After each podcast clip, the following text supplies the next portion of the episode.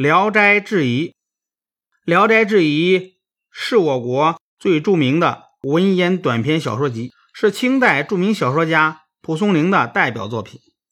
蒲松龄生于书香门第，他的父亲二十岁时没能考中秀才，便放弃了学业，转而去经商。虽然经商曾使家道一度富裕，但到了蒲松龄出生时，家道已经衰落了。在他降生前，他父亲曾梦见一个清瘦的老者，把一贴膏药贴在自己的胸膛上，于是父亲给他起名字叫蒲松龄，希望他能够和南山的不老松一样长寿。蒲松龄在十九岁时。以府县道三个第一考中了秀才，他满以为功名已经唾手可得，但命运之神却和他开了一辈子的玩笑。三年一次的乡试，成了他一生都迈不过去的坎儿。直到七十二岁的时候，他才得到一个岁贡的功名。《聊斋志异》是一本。凝聚了蒲松龄一生辛酸与痛苦的孤愤之书。全书共有近五百个故事，大部分是故事完整、人物形象鲜明的短篇小说，小部分是篇幅短小、具有素描和特写性质的笔记。内容多是幽冥幻域之境、鬼虎花妖之事，曲折的。反映了明末清初广阔的社会生活，提出了许多重要的社会问题。书中，蒲松龄以饱含激情的巨笔，为封建社会的读书人谱写了一曲壮志难伸的悲歌。王子安一文中的王子安，由于盼望中举而神经错乱，受到无理的戏弄。杨大红一文中的读书人。在吃饭时，知道自己榜上无名，于是戛然自丧。夜时入阁，遂成病块。宿秋中，于试诊，一击不中，明然随死。这一个个科举考试制度下的悲剧形象，凝聚着作者一生怀才不遇的苦闷情怀。在一些作品中，蒲松龄。激烈的批判了科举考试中漏略性尽、英雄失志的不公正现象，揭露了官场的恶劣和考官的庸愧无能。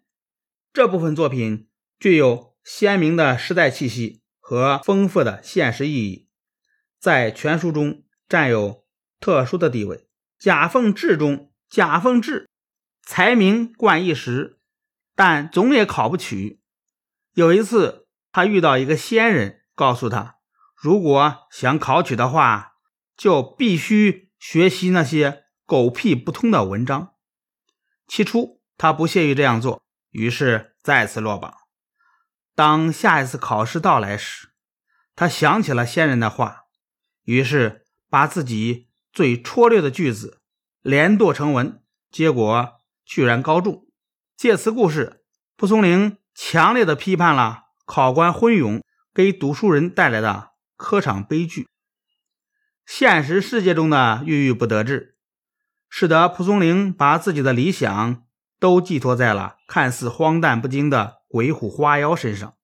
他建造了一个瑰丽奇特、异彩纷呈的精神家园，在他的笔下，天地万物都获得了生命，花妖鬼魅都像人一样，有着丰富的情感。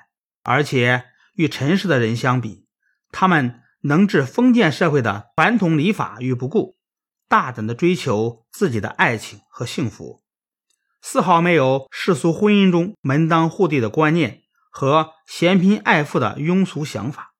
他们对于恋爱对象的选择，或是出于对男子才能胆识的崇敬，或是由于志趣相投、爱好相近，绝不会因为对方是。落魄潦倒的书生或揭不开锅的小市民而嫌弃对方。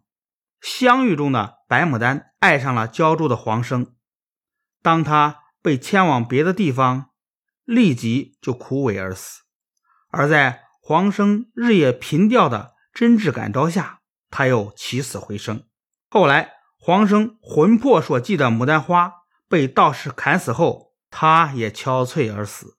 这种可以为情而生、为情而死的伟大爱情，已经超越了时空的限制。《聊斋志异》能获得如此高的成就，主要源于作者高超的艺术创造力，把真实的人情和幻想的场景、奇异的情节巧妙地结合起来，从中折射出人间的理想光彩。《聊斋志异》既结合了志怪和传奇两类文言小说的传统，又吸收了白话小说的某些长处，形成了独特的叙事风格。